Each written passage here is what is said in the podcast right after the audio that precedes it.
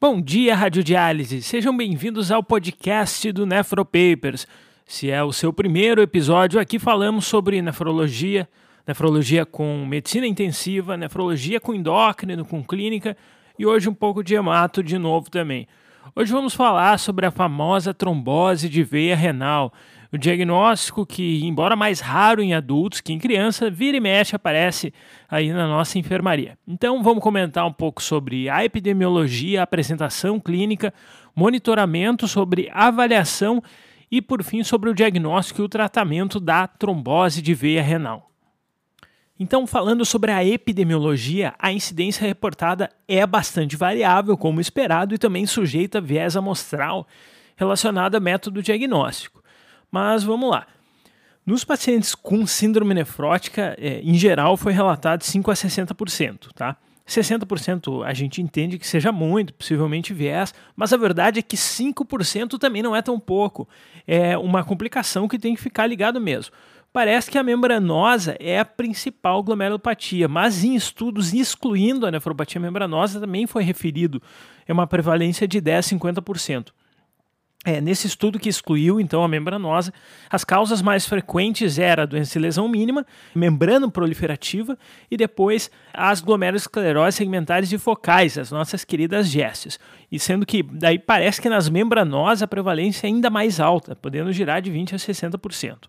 Na maior série, é que tinha 151 pacientes com síndrome nefrótica independente de etiologia, sendo que esses pacientes, a vasta maioria deles eram hipominêmicos, foi notada trombose via renal em 22%. Isso daria dos 151, 33 pacientes, viu, pessoal?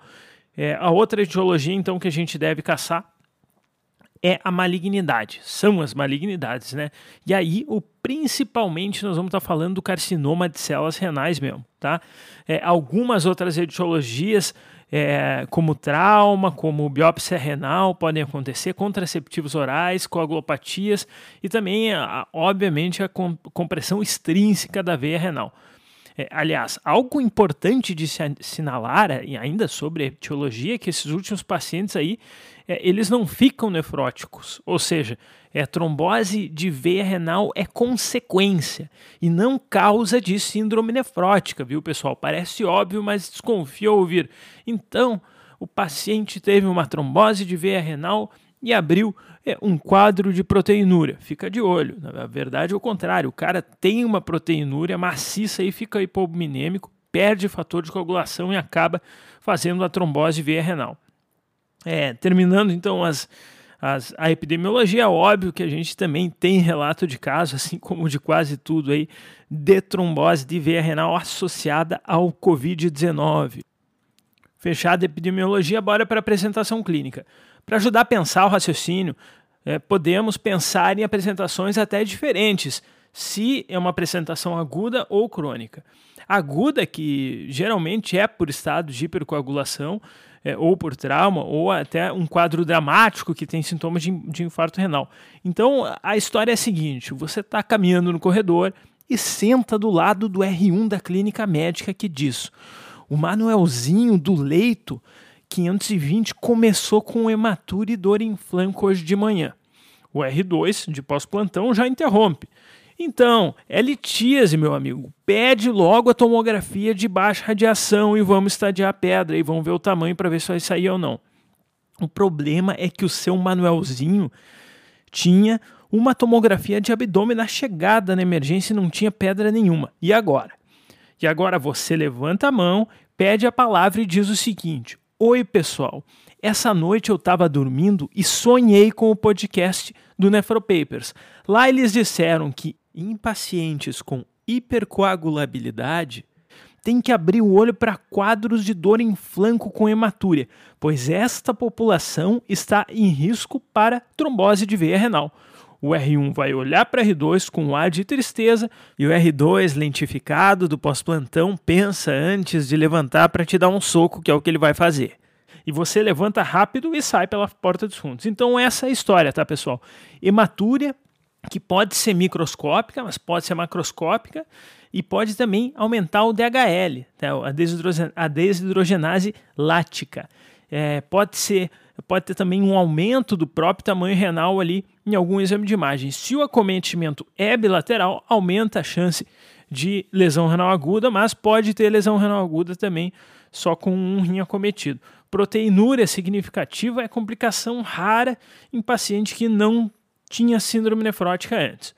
E outra apresentação diferente é a crônica. Nessa aí o caso é insidioso e por vezes nem sintoma nós vamos ter. Esses pacientes às vezes têm mais trombose escondida aí. Tá? Vamos ficar de olho em embolia pulmonar. Aliás, embolia pulmonar em nefrótico tem que olhar para a veia renal também com carinho. É, tem até uma teoria que postula que em nefróticos, quando tem trombose de veia renal, aumentam as pressões, aumenta, é, então vai aumentar também a proteinúria e piora a trombose, e aumenta as pressões, e piora a proteinúria, e aumenta a trombose, e assim por diante. É, mas isso carece de uma prova real, sólida e documentada, embora tenha é, sentido fisiopatológico. Né?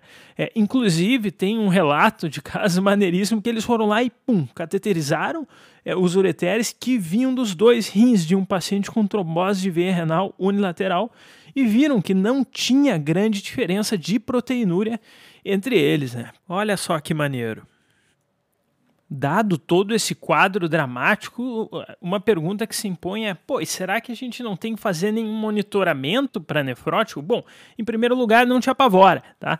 Não é recomendada a busca atível por trombose veia renal mesmo naqueles pacientes que teriam é, um alto risco teórico para trombose veia renal, que seria, por exemplo, a dona Marieta, sua paciente de 67 anos, com membranosa secundária neoplasia e com uma albumina menor que 2, uma proteinúria maior que 10 gramas. Né?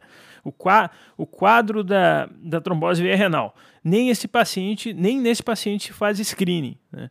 É, nos faz screening então de pacientes com piora da síndrome nefrótica ou aqueles que vão aumentando lentamente a creatinina. Isso deve ser progressão de doença, tá? Reavalie sua imunossupressão, meu amigo. Um ponto que eu não vou me omitir, embora não seja objeto de estudo desse podcast, vou falar e sair correndo, é que os pacientes com síndrome nefrótica eles devem ser avaliados em relação ao seu risco para a decisão sobre anticoagulação profilática. E podemos até pensar num episódio adiante sobre cuidados gerais no paciente com síndrome nefrótica. É, por sinal, se você acha um tema interessante, nos manda lá no Instagram, nefropapers, e já manda também sugestões de assunto para conversarmos aqui no podcast. Se a trombose de veia renal for um achado incidental de imagem, a individualização vai ser baseada entre risco e benefício. Quando encontramos embolia pulmonar e trombose das veias renais ao mesmo tempo, não tem como dizer, não temos como provar que o êmbolo se originou nas veias renais ou que havia a pré-existência de trombos em membros inferiores. Por último, óbvio, né, um paciente que desenvolveu algum fenômeno tromboembólico tem que ser anticoagulado, então, não obstante a presença ou não é de trombose de veia renal. Beleza, Lucas. Então, como é que eu vou fazer o diagnóstico? E aí eu vou falar o que vocês não querem ouvir. a primeira coisa que nós temos que lembrar é que é, nem sempre o diagnóstico vai se atirar na nossa frente, que muitas vezes a trombose da veia renal ela é insidiosa e até assintomática, e por vezes ela pode aparecer como um achado incidental de um exame de imagem mesmo. Já a trombose veia renal aguda geralmente é sintomática e tem três eh, situações específicas que eu queria que vocês tentassem gravar. Tá? A primeira é meio óbvia, que é a hematúria. A segunda é a dor em flanco, que por vezes é até generalizada. E a terceira, um aumento da creatinina que nós não temos como explicar por outra razão. Tá? Tem que ficar de olho mesmo para não chamar de litíase, hein, pessoal? Muito nefrótico com trombose veia renal aí deve ter saído tomando tansulosina por aí. E infelizmente não tem laboratório específico. Assim como nas outras tromboses, os dímeros D eles podem estar elevados, mas não é nada específico. Não tem como fugir do velho bom exame de imagem. Sendo que nos pacientes em que suspeitamos da TVR, a imagem deve ser feita na tentativa de fazer o diagnóstico mesmo. E aí, Muito embora a venografia seletiva renal, que bonito, né, é o padrão ouro, não é isso que nós fizemos usualmente, principalmente por ser um método mais invasivo, embora possa já ir ali tratar também. Então, quem geralmente bate o martelo, a famosa anjo-TC, a angiotomografia, ou então, como uma alternativa, podemos lançar mão da angiorressonância é geralmente uma angiotomo mesmo, tá? A sensibilidade é boa, é perto de 92%, e a especificidade é perto de 100% quando comparamos com o padrão ouro, que é a venografia. E aí sim, se não podemos fazer a angiotc, seja porque o paciente não pode receber contraste por alergia ou algum outro motivo mesmo, é podemos fazer a ressonância com o gadolínio, que tem uma sensibilidade perto de 94% e a especificidade é boa, perto de 100%. Como vocês podem ter notado, nos pacientes que já têm uma taxa de filtração glomerular estimada baixa, menor que 30, a decisão sobre a técnica é muito difícil mesmo. O Doppler, infelizmente, não tem acurácia para isso, tá? Outro dia a gente fez um casinho ali no stories do Nefropapers, o pessoal falou Doppler, Doppler, Doppler, Doppler. Em rim nativo, perde bastante do valor preditivo positivo, já no transplantado, até a janela é melhor ele tem um valor maior. E finalmente vamos para o tratamento, galera. E aí, a primeira pergunta do fluxograma: o manejo depende muito em função da presença ou não de injúria renal aguda. Nos sem injúria renal aguda, em linhas gerais, salvo contraindicação, nós vamos anticoagular o paciente. Já nos com injúria renal aguda, vamos tentar dar um jeito de tirar o trombo de lá seja por trombectomia ou seja por trombolítico ali específico no local, tá, pessoal? Nós não vamos, nós não vamos dar, tratar AVC, tratar como se fosse AVC, trombose de veia renal. O tratamento clássico é heparina não fracionada ou de baixo peso é, e ponte para varfarina depois. Por sinal, uma das condições que tem que ficar de olho nos nefróticos é a resistência à heparina, tá? que pode acontecer pela própria deficiência severa da antitrombina 3. Em relação ao tempo, a varfarina ela deve ser dada é, no mínimo de 6 a 12 meses, tá? Então, às vezes, é o paciente que ganha um ano de varfarina. Nos nefróticos, parece razoável manter o sujeito anticoagulado enquanto ele tiver pelo menos uma, uma albumina baixa. Ainda não há um dado robusto nos inibidores diretos da trombina, como o da bigatran, e nem como os inibidores fator 10, como a rivaroxabana e o fondaparinux, nos portadores de síndrome nefrótica. Uma situação delicada é a impossibilidade de coagulação, com uma possível discussão em relação até à colocação do nosso famoso filtro de veia cava inferior em topografia suprarrenal. Mas isso ainda não é tão consensual se a gente precisa pôr o filtro é nos pacientes que não têm embolia pulmonar. Já naqueles pacientes que se apresentam com injúria renal aguda, temos a opção é, do trombolítico é, com ou sem o catéter local ali. Uma terapia combinada parece ser preferencial nos pacientes com trombose via renal bilateral ou um rim único ou um rim transplantado com um trombo muito grande. Esses pacientes, após isso aí, é claro, após a fase inicial, eles também devem se manter anticoagulado então. A fibrinólise sistêmica já foi usada para trombose via renal, mas por causar risco importante de sangramento, incluindo intracraniano, ela acabou que não é mais recomendada. Desfechos satisfatórios foram reportados utilizando a, a, a terapia trombolítica local mesmo, com ou sem extração do trombo por catéter em nefróticos. E estudos que validam, obviamente, essas condutas não possuem lá um N tão grande não, viu, pessoal? E para finalizar, e para não dizer que eu não falei das flores, tem a possibilidade da famigerada trombectomia aberta, tá? por sua vez, que não é feita de rotina, é feita raramente, é opção para o paciente que tem trombo bilateral e não pode ser submetido à terapia com trombolítico.